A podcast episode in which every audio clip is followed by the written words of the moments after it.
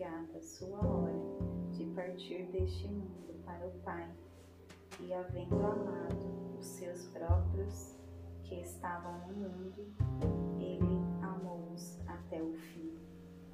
E, terminada a ceia, tendo já o diabo posto no coração de Judas Iscariotes, filho de Simão, que o traísse, Jesus, sabendo que o Pai lhe entregara todas as coisas em suas mãos e que havia saído de Deus e que ia para Deus, levantou-se da ceia, colocou de lado as suas vestes e, tomando uma toalha, cingiu-se.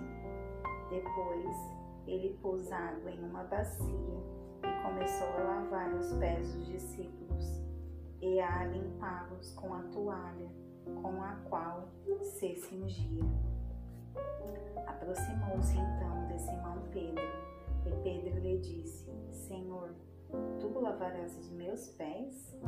Respondeu Jesus e disse-lhe: O que eu faço, tu não o sabes agora, mas depois tu saberás.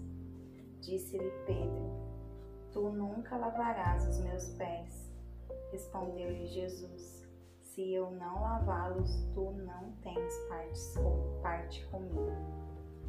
Disse-lhe Simão Pedro: Senhor, não só os meus pés, mas também minhas mãos e minha cabeça.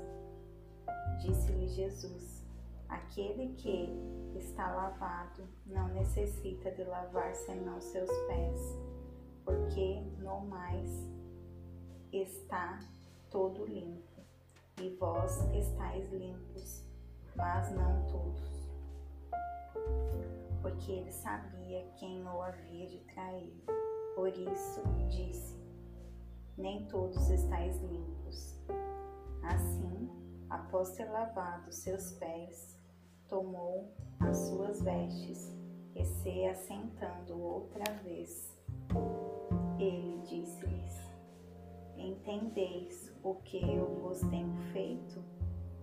Vós me chamais Mestre e Senhor, e dizeis bem, porque eu o sou. Se então seu Mestre, seu Senhor e Mestre, vos lavou os pés, vós deveis também lavar os pés uns dos outros, porque eu vos dei um exemplo, para que, como eu vos fiz, façais vós também. Na verdade, na verdade eu vos digo: o servo não é maior do que o seu senhor, nem o enviado maior do que aquele que o enviou. Se sabeis estas coisas, Felizes são os que as praticam. Eu não falo de todos vós, eu conheço aqueles que escolhi, mas para que possa se cumprir a Escritura, o que come o pão comigo levantou contra mim o seu calcanhar. A partir de agora vos digo antes que aconteça, para que, quando acontecer, creiais que eu sou Ele. Na verdade, na verdade, eu vos digo: quem receber aquele que eu enviar, a mim recebe, e quem me recebe, recebe aquele que me enviou.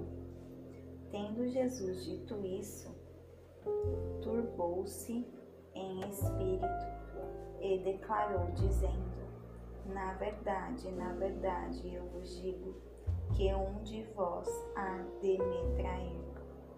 Então, os discípulos olhavam uns para os outros, duvidando de quem ele falava. Ora, achava-se reclinado sobre o peito de Jesus um de seus discípulos, aquele a quem Jesus amava. Portanto, Simão Pedro acenou a este para perguntar quem era aquele de quem ele falava. E inclinando-se ele sobre o peito de Jesus, disse-lhe: Senhor, quem é esse? Jesus respondeu: Ele é este a quem eu der o bocado que eu mergulhei. E quando ele mergulhou o bocado, deu a Judas Iscariotes, filho de Simão. E após o bocado, entrou nele Satanás. Então disse Jesus: O que tu fazes, faze-o depressa. Ora, nenhum homem do que dos que estavam junto à mesa entenderam a que intenção lhe falara isso, porque alguns deles pensavam que, como Judas tinha a bolsa, Jesus lhe tinha dito: compra as coisas que nos são necessárias para a festa, ou que desse algo aos pobres. E tendo Judas recebido o bocado, saiu imediatamente. E era já noite. Portanto, tendo ele saído, disse Jesus: Agora é glorificado o Filho do Homem, e Deus é glorificado nele. Se Deus é glorificado nele, também Deus o glorificará em si mesmo, e imediatamente o glorificará nele. Filhinhos, ainda por um pouco eu estou convosco vós me buscareis. E como eu disse aos judeus, para onde eu vou, não podeis vós ir. Eu também agora vos digo: um novo mandamento eu vos dou, que vos ameis uns aos outros, assim como eu vos amei, que vós também vos ameis uns aos outros.